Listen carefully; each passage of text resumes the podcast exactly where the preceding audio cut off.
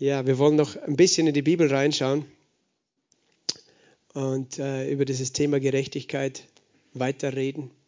Dieses Thema, über das ich schon jetzt ein paar Wochen geredet habe, auch am Sonntag war es das Thema in der Predigt, die Gerechtigkeit Gottes. Und wir haben eben letztes Mal schon ein paar Dinge angeschaut. Wir haben über das Gesetz Gottes geredet, wenn ihr euch erinnert. Das Gesetz Gottes wo es heißt eben, eben, was Gottes Standard ist, wo Menschen gedacht haben, sie könnten es halten, aber dann ist Jesus gekommen, hat ihnen gezeigt, was es wirklich bedeutet. Und letztlich äh, ist eben die, die Sache die, dass wir alle kapitulieren müssen. Wenn wir wirklich das Gesetz verstehen, wenn wir verstehen, wie heilig Gott ist und dass er letztlich sagt, seid vollkommen, seid heilig, wie ich heilig bin. Und wir merken, wir, wir, wir schaffen es nicht. Wir können immer so tun, als ob. Wir können es versuchen, äh, aber wir schaffen es so nicht, dieses Gesetz zu erfüllen. Und äh, eben, es gibt äh, verschiedene Arten, wie wir das Gesetz brechen können. Das haben wir letztes Mal angeschaut. Und eigentlich müssten wir als Menschen verzweifeln, aber eigentlich braucht Gott uns zuerst an diesem Punkt, damit wir unser Herz ihm öffnen.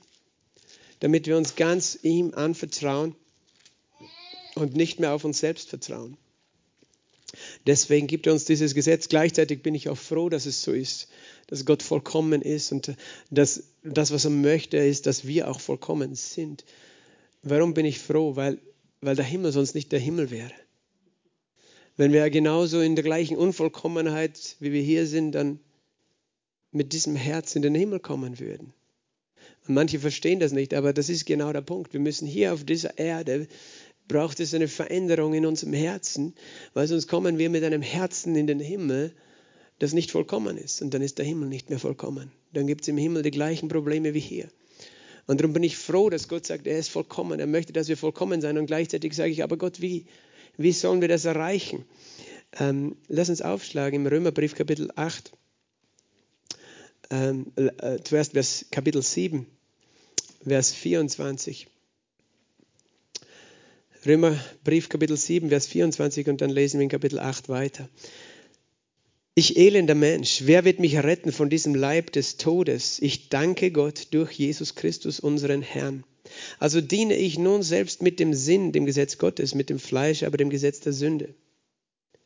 Also gibt es jetzt keine Verdammnis für die, die in Christus Jesus sind. Denn das Gesetz des Geistes, des Lebens in Christus Jesus hat dich frei gemacht von dem Gesetz der Sünde und des Todes. Das ist schon einmal ein Ausblick auf die gute Botschaft, aber wir, äh, wir werden das, diese, diesen Teil später nochmal genau anschauen. Aber dann geht es weiter in Vers 3. Denn das dem Gesetz Unmögliche, weil es durch das Fleisch kraftlos war, tat Gott. Was ist es, was dem Gesetz unmöglich war? Was war dem Gesetz unmöglich? Dem Gesetz war es unmöglich, dich zu rechtfertigen. Das Gesetz sagt, du sollst nicht stehlen, lügen, töten, nicht Ehe brechen, keine anderen Götter haben. Und es war unmöglich für uns, es zu halten. Wir haben auch gesagt letztes Mal, auch wenn wir eins, äh, alle halten, aber ein Gebot brechen, sind wir schuldig. Oder äh, wenn wir eben Gutes zu tun wissen und es nicht tun, sind wir schuldig. Oder wenn wir etwas tun, das gut ist, aber wir tun es nicht aus Glauben, sondern aus Religiosität und Zweifel, ist auch Sünde. Ähm, das heißt, es gibt verschiedene Arten, wie wir eben das Gesetz brechen. Und das Gesetz kann uns niemals für gerecht erklären. Es sagt jedes Mal, nein, du bist noch immer Sünder. Du bist schuldig. Warum war es unmöglich, sich zu rechtfertigen für das Gesetz? Weil es durch das Fleisch kraftlos war. Weil dein Fleisch eben ein, ein Problem hat. Das Fleisch der Sünde, das Fleisch, ähm, das stammt von wem ab? Von Adam. Von Adam stammt es ab, das Fleisch. Ähm, wie geht das über das Blut, oder? Stammen, unser Blut stammt von Adam ab. Das ist die, also die Blutlinie. Und im Blut ist das Leben, sagt uns die Bibel. Das Leben. Und in dem Fall ist es das Blut eines gefallenen Menschen, von dem wir alle abstammen. Und wir tragen etwas in unserem Fleisch, in unserer DNA sozusagen, das, äh, sie eine Auswirkung hat auf unser Leben. Auf unser, wie wir handeln, wie wir denken, wie wir fühlen, sodass wir eben äh, fehlbare Menschen geworden sind. Das ist eben, äh, manchmal wird das eben falsch verstanden und, und, und es gibt Menschen, die regen sich furchtbar auf, wenn sie hören diesen Begriff Erbsünde. Dieser Begriff steht ja so nicht in der Bibel, aber sie verstehen das so, so auf die Art, dass ihnen gesagt würde, Adam hat gesündigt und deswegen müssen sie dafür büßen oder bezahlen. Also was, was kann ich dafür, dass Adam gesündigt hat? Warum sollte ich die Sünde geerbt haben und die Schuld geerbt haben? Das ist ein blödes Konzept, da will mir jemand irgendwas Falsches einreden. Manche regen sich über das auf und so ist es ja nicht gemeint.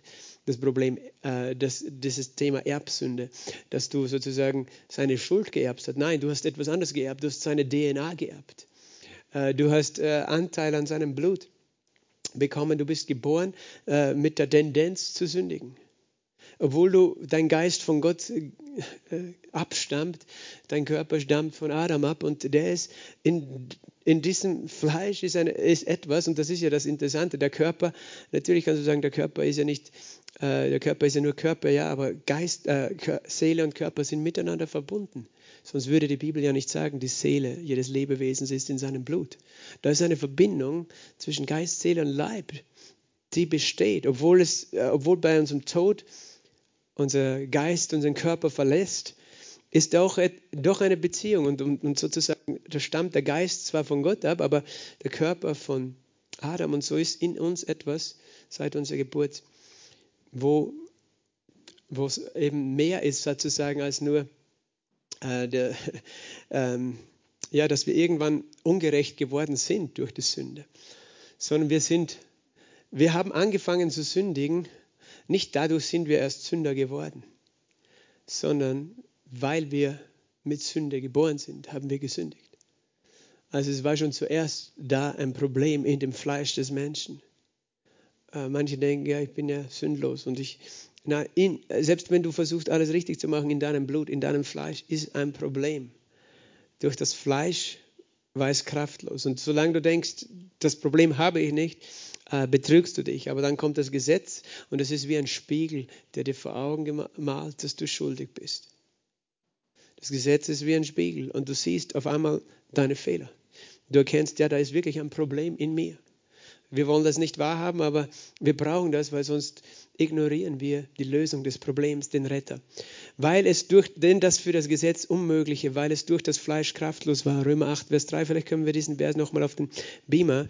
Das tat Gott, indem er seinen eigenen Sohn in Gleichgestalt des Fleisches der Sünde und für die Sünde sandte und so die Sünde im Fleisch verurteilte, damit die Rechtsforderung des Gesetzes erfüllt wird in uns, die nicht nach dem Fleisch, sondern nach dem Geist wandeln.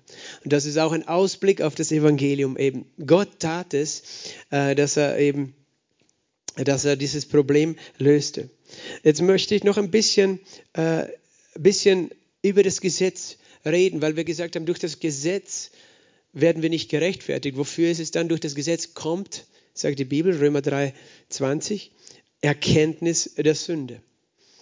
Was, was für eine Auswirkung, warum hat Gott das Gesetz gegeben? Ich gebe euch ein paar Bibelverse. Das eine ist äh, Galater 3, Vers 19, da heißt es, ähm, das, äh, Galater 3, Vers 19, und ich lese es am besten, was hier steht. Was soll nun das Gesetz? Es wurde der Übertretungen wegen hinzugefügt, bis der Nachkomme käme, dem die Verheißung galt, angeordnet durch Engel in der Hand eines Mittlers. Also das Gesetz sozusagen war sozusagen vorübergehend gegeben, bis Jesus kommen würde, bis Jesus das Problem lösen würde der Sünde des Menschen. Das äh, Gesetz in äh, Vers 24 Galater 3 heißt, also ist das Gesetz unser Zuchtmeister auf Christus hin geworden, unser Erzieher, damit wir durch Glauben gerechtfertigt werden. Das Gesetz ist ein Erzieher. Ich sage das gern so, eine Kuh, weißt du, eine Kuh versteht nicht immer, wo die Gefahr ist. Eine Kuh, die auf der Alm ist, die braucht einen Zaun rundherum, weil wenn sie keinen Zaun hat, kann es sein, dass sie irgendwo das Gras findet, das so grün ist, aber merkt nicht, dass da ein Abgrund ist, wo sie abstürzen könnte. Und dann muss der Bauer einen Zaun, vielleicht einen Stacheldrahtzaun oder einen Elektrozaun rundherum bauen, äh, und der tut das, um diese Kuh zu beschützen, damit sie da nicht abstürzt, oder? Weil die Kuh selber nicht klug genug ist. Und was passiert, wenn sie anstoßt an diesen Zaun? Sie spürt das. Äh, weißt du, es ist ein, ein, ein Stachel, es ist ein, ein Elektroschock. Äh, sie wird nicht deswegen sterben, ähm, aber sie spürt das, damit sie sozusagen in Zaum gehalten wird. Und letztlich ist es zum Schutz. Und so gesehen äh, hat Gott das Gesetz gegeben, ähm, weißt du, dieser Zaun kann die, die Kuh nicht klug machen. Verstehst du? Wenn die Kuh klug genug wäre, dass sie selber wüsste, wo der Abgrund ist, bräuchte sie keinen Zaun. Aber weil sie zu dumm ist, braucht sie einen Zaun. Und letztlich, wir Menschen sind zu dumm, dass wir ohne Gesetz leben könnten. Wir brauchen einen Zaun, dass wir die Grenzen verstehen.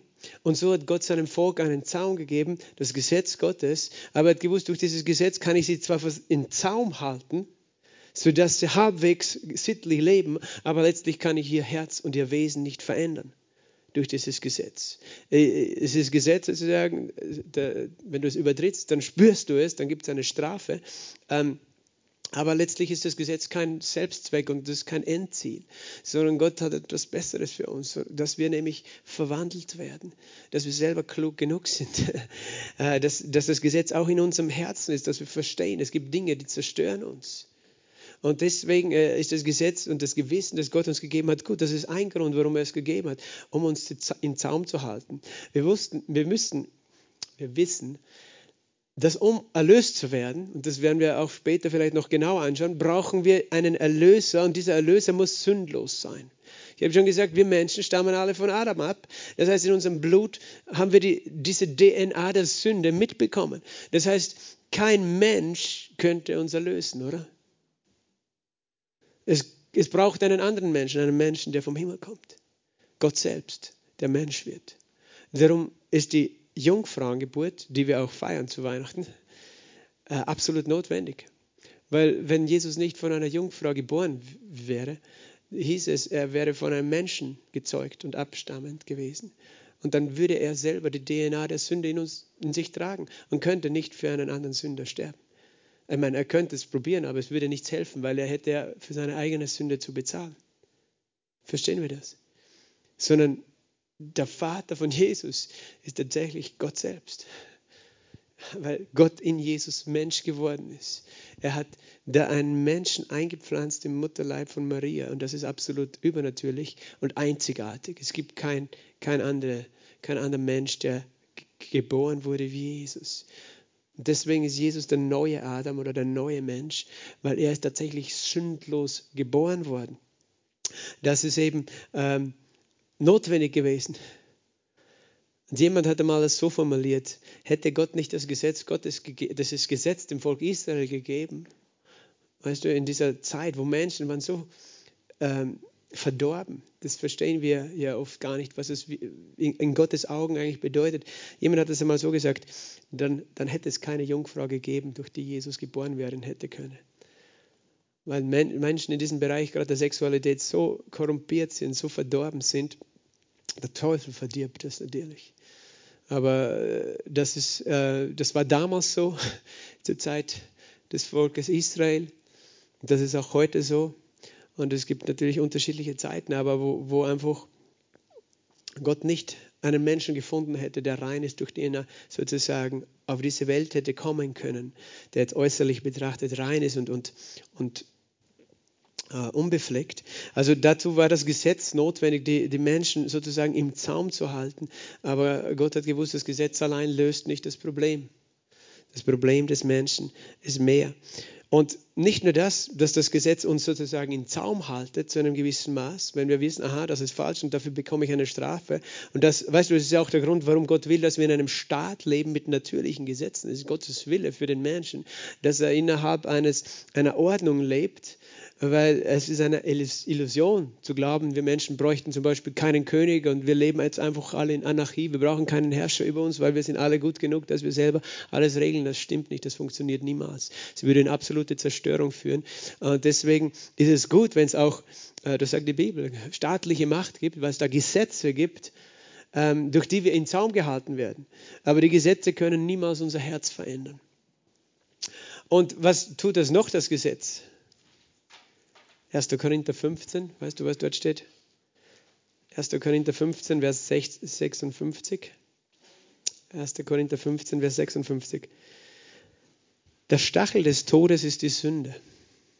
Das haben wir schon verstanden, oder? Die Sünde, die wir getan haben, die Adam getan hat, der Stachel des Todes ist die Sünde. Und das ist ein Bild von einem Skorpion mit einem tödlichen Stachel. Äh, wenn dich der sticht, dann stirbst du. Wir, wir sind sterblich geworden, weil die Sünde uns gestochen hat. Die Schlange hat uns gebissen, weil wir eben der Versuchung nachgegeben haben und äh, die Lüge geglaubt haben. Und wir sind sterblich geworden. Diesen Tod hat Jesus besiegt. Davor heißt es nämlich, wo ist du Tod, dein Stachel? Aber dann kommt etwas Interessantes. Die Kraft der Sünde ist das Gesetz. Das ist vielleicht irritierend, oder? Weil wir denken, das Gesetz Gottes ist ja gut und gerecht und heilig, aber dann heißt die Kraft der Sünde ist das Gesetz. Was bedeutet das? Dass das Gesetz die Sünde so richtig hervorbringt und provoziert. Was meine ich damit? Manchmal fühlen wir uns ganz besonders heilig und gut. Aber wenn du provoziert wirst, dann kommt manchmal etwas aus dir raus, wo du denkst, das gibt es ja eigentlich gar nicht. Ich dachte, ich bin so heilig und so gut und so gerecht, aber es kann dich etwas provozieren. Und letztlich ist es äh, etwas, was, was, was ist in dem Menschen, in dem Fleisch des Menschen, ist eben Sünde. Und diese Sünde wird provoziert durch das Gesetz. Durch das Du sollst nicht. In dem Moment, wo du es hörst, willst du es. In dem Moment, wo du hörst, du sollst nicht, tu das nicht, das ist verboten, denkst du, wer, wer bist du, dass du mir was zu sagen hast? Ich werde das machen, ich mache, was ich will. Äh, ich bin frei. Und, und so reagieren wir Menschen auf das Gesetz. Bewusst oder unbewusst. Äh, weißt du, wir können zwar uns in Zaum halten, aber etwas in dir regt sich, wenn du hörst, dass du etwas nicht darfst. Und es wird auf einmal interessant, wenn äh, solange, solange, solange es kein Gesetz ist, merkst du es gar nicht. Paulus hat das Ganze so beschrieben, im Römerbrief hat er das beschrieben, diesen, diesen Mechanismus. Ähm, er sagt in Römerbrief im siebten Kapitel, Vers 7 folgendes. Was sollen wir nun sagen? Ist das Gesetz Sünde? Das sei ferne. Aber die Sünde hätte ich nicht erkannt als nur durch Gesetz. Also das Gesetz ist nicht Sünde, aber du erkennst die Sünde nur, wenn du ein Gesetz bekommst, wenn jemand dir sagt, schau, es ist falsch, falsche andere Götter anzubeten, es ist falsch, ähm, in Ehebruch zu leben, es ist falsch zu lügen. Aha, das habe ich gar nicht gewusst. äh, woher sollte ich die Sünde erkennen, als nur durch das Gesetz? Denn auch von der Begierde hätte ich nichts gewusst. Und das ist ja eine interessante Sache, oder? Mit der Begierde, weil es steht in den zehn Geboten. Du sollst nicht begehren, deines nächsten Frau, deines nächsten Gut, deines nächsten Esel, deines nächsten Ochsen, was auch immer. Und es gibt ja Dinge, die kannst du vielleicht in Zaum halten, wie du, du kannst sagen, okay, ich werde nicht stehlen, ich stehle nicht. Aber das Begehren in Zaum zu halten, ist fast unmöglich, oder? Es tief in deinem Herzen passiert. Du sollst nicht begehren. Das ist eins der zehn Gebote, das sowieso jeder schon gebrochen hat. Mindestens einmal. Und wenn du es einmal gebrochen hast, dann ist es genug, dass du den Tod verdient hast, du und ich. Das ist Begehren. Du sollst nicht begehren. Das ist ja eigentlich ein fast unmögliches Gebot.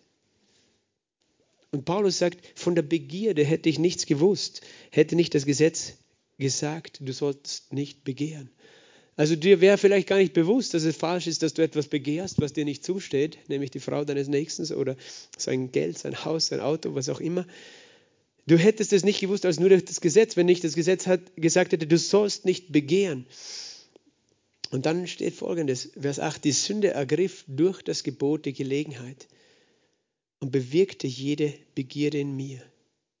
Denn ohne Gesetz ist die Sünde tot. Paulus beschreibt das, was jeder Mensch irgendwie erlebt, irgend, äh, irgendwann ihm bewusst wird oder auch nicht. Aber es ist eine Realität, dass die Sünde, die in dem Menschen ist, in seinem Fleisch, in seinem Blut, diese sündige Natur, sagt die Bibel auch, sie ergreift durch das Gebot die Gelegenheit. Das heißt, das Gebot, du lebst als Mensch, als kleines Kind, du lebst eigentlich unschuldig sozusagen, du sündigst nicht bewusst, aber dann heißt, das darfst du nicht. Und dann entsteht die Begierde in dir, sie wird wach, die Begierde, oh ja, das will ich jetzt aber probieren, das will ich jetzt aber tun, weil ich habe gehört, ich darf es nicht. Oder du musst so. Und dann entsteht die Begierde, nein, ich will das aber nicht das, die Sünde ergriff durch das Gebot die Gelegenheit und bewirkte jede Begierde in mir. Das heißt, Das Gesetz sozusagen äh, weckt in dir diese sündige Natur auf oder sie kommt zum Vorschein, sie kommt an die Oberfläche. Und dann heißt es weiter, denn ohne Gesetz ist die Sünde tot. Und was ist damit gemeint? Das heißt, dass diese sündige Natur noch nicht anfängt, über dich zu herrschen, in dem Sinn. Sie ist da, aber sie beherrscht dich noch nicht. Und das ist, was gemeint ist in 1. Korinther 15, was wir gelesen haben. Die Kraft der Sünde ist das Gesetz. Das Gesetz ruft die, provoziert die Sünde. Er, er sagt dann sogar weiter noch in Vers 9, ich lebte einst ohne Gesetz. Als aber das Gebot kam, lebte die Sünde auf, ich aber starb. Und das Gebot, das zum Leben gegeben, gerade das erwies sich mir zum Tod. Das ist auch ein Geheimnis, von dem er hier redet. Er redet nämlich davon, dass als du geboren wirst als Mensch, dein Körper stammt von Adam ab, dein Geist von Gott. Gottes Geist ist vollkommen. Der Geist, den ein Mensch bei seiner Geburt empfängt, ist vollkommen, oder? Das heißt, du könntest jetzt sagen, ja, dann gibt es ja kein Sündenproblem, aber der Mensch wird zugleich geboren mit seinem Fleisch, mit seinem Körper, mit der DNA Adams, die Sünde im Fleisch. Das ist, ich, ich, ich vergleiche das einfach gerne so, wenn du das nicht verstehst, was bedeutet Sünde im Fleisch oder Sünde, die du geerbt hast. Du hast einfach einen Virus geerbt. So wie man sagt eben, was weiß ich, ein HIV-Virus, der weitergegeben wird äh, von Mutter auf, auf das Kind. Du, du wirst geboren und trägst einen Virus in dir, aber nur weil du den Virus in dir hast, heißt es noch nicht, dass du krank bist, sondern erst wenn er ausbricht, bist du krank. Und so bist, ist jeder Mensch geboren mit dem Virus, den ich Sünde nenne, oder die Bibel auch Sünde nennt, ähm, aber eben der, der schlummert sozusagen. Und Paulus sagt, ich lebte einst ohne Gesetz und er redet davon, dass er geistlich lebendig war. Erinnert ihr euch, als Gott zu Adam gesagt hat, an dem Tag, wo du sündigst, wirst du sterben? Jeder Mensch wird eigentlich geistlich lebendig geboren. Jetzt könntest du denken, ja, dann ist ja kein Problem, dann könnten wir unser ganzes Leben lang geistlich lebendig bleiben und dann brauchen wir auch keine Erlösung. Aber das Problem ist, jeder Mensch wird geboren mit der Natur der Sünde in seinem Fleisch. Und, obwohl, und, und wenn ein Mensch geistlich lebendig geboren wird, dann heißt es auch, dass ein Kind zu einer gewissen Zeit in einem Stadium der Unschuld lebt. Verstehst du das?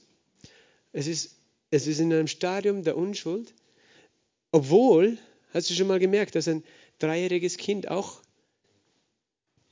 Verhaltensweisen hat, die sicher nicht heilig sind. Dreijähriges Kind sagt das erste, lernst Nein, Nein, Nein sagen, wenn die Mama sagt, das machst du so. Nein. Oder ich will das. Weißt du, das, das ist, wenn das Kind wirklich durch und durch ohne Sündennatur wäre, dann würde das Kind immer gehorsam sein und, und nie schreien und streiten mit jemandem äh, oder jemandem was wegnehmen, weil, weil es ja heilig ist. Aber kleine Kinder tun das, aber trotzdem sind sie unschuldig. Weil sie, sie machen das zwar, weil in ihnen eine Sündennatur ist, aber sie sind sich dessen noch gar nicht bewusst. Und deswegen wird die Sünde gar nicht zugerechnet, sondern sie sind geistlich lebendig. Ihr Geist ist noch lebendig, sie sind verbunden mit Gott. Die wunderbare Nachricht ist, dass ein Kind, das eben stirbt, in diesem Alter der Unschuld, sowieso äh, äh bei Gott sein wird. So ein Kind ist nicht verloren. Warum ist es nicht? Weil, es eben noch geistlich lebendig ist. Deswegen brauchen wir auch keine Nottaufe oder sowas für kleine Kinder machen. Wenn ein kleines Kind stirbt, ist es sofort im Himmel. Beim Vater. Und du kannst sagen, fragen, wie alt muss ein Kind werden, damit es sozusagen geistlich erwacht oder eben erwacht für die Sünde, wo die Sünde wirklich bewusst wird. Und ich glaube, das kann man nicht festlegen. Genauso wenig, wie wir festlegen können, was ist genau der Moment gewesen, wo du geistlich neu geboren wirst, kannst du nicht sagen, wo du geistlich gestorben bist. Aber jeder Mensch ist zu einem Zeitpunkt in seinem Leben geistlich gestorben. Und das ist der Moment, wo die Sünde erwacht, worden, erwacht ist in uns. Da sind wir geistlich gestorben. Da war auf einmal ein bewusstes Sündigen, ein bewusstes Übertreten des Gesetzes. Das ist, was Paulus sagt. Ich lebte einst ohne Gesetz. Äh, als aber das Gebot kam, wo das Gebot kommt und du auf einmal bewusst sagst, nein, ich will das nicht, ich mache was anderes. Und, und du weißt es dann und dann sagt er, in dem Moment starb ich. Also jeder Mensch hat einen Zeitpunkt in seinem Leben, wo er geistlich gestorben ist, genauso wie Adam geistlich gestorben ist. Aber der Unterschied zwischen uns und Adam ist, bei Adam war vorher die Sünde noch nicht in ihm. Bei uns war es eben so, dass wir geboren sind mit der Natur des Sünders. Ich aber starb und das Gebot, das zum Leben gegeben, genau das erwies sich mir zum Tod.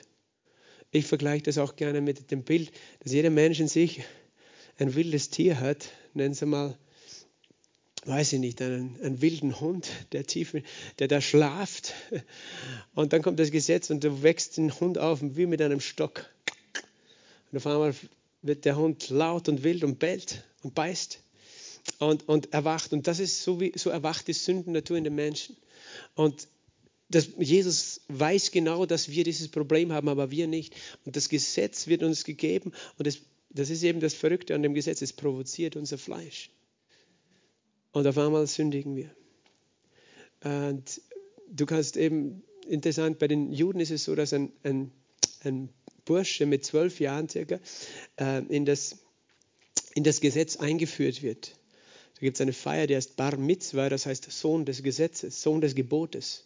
Und in dem Moment, mit zwölf, wird er sozusagen verantwortlich gegenüber den Geboten Gottes. Bis er zwölf ist, sozusagen, muss er sich nicht kümmern, was die Gebote Gottes sind. Ich meine, die Eltern sagen es ihm wohl, aber er ist noch nicht unter dieser Schuld, unter dieser Rechenschaft. Aber mit zwölf äh, wird er sozusagen rechenschaftspflichtig. Und es ist interessant, das ist vielleicht auch ein, ein Hinweis, ungefähr dieses Alter ist nämlich ein Alter, wo das Gewissen erwacht, so richtig in den Menschen.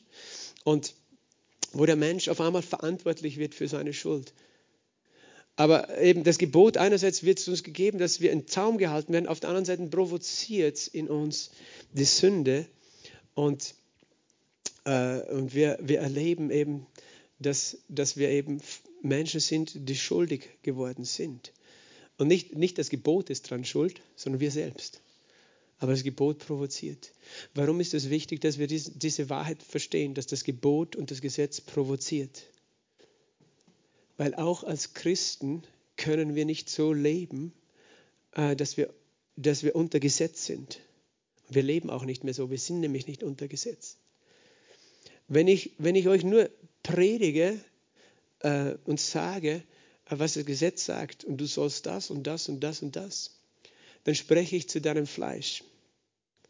Weil wenn ich sage, okay, ich sehe, du hast ein Problem mit der und der Sünde und dem und dem Bereich und jetzt gebe ich dir alle diese Gesetze, um dich da zu heiligen, dann werde ich das Gegenteil bewirken. Du wirst, in dir wird dein Fleisch stark werden, obwohl du schon neu geboren bist, aber du hast dein Fleisch.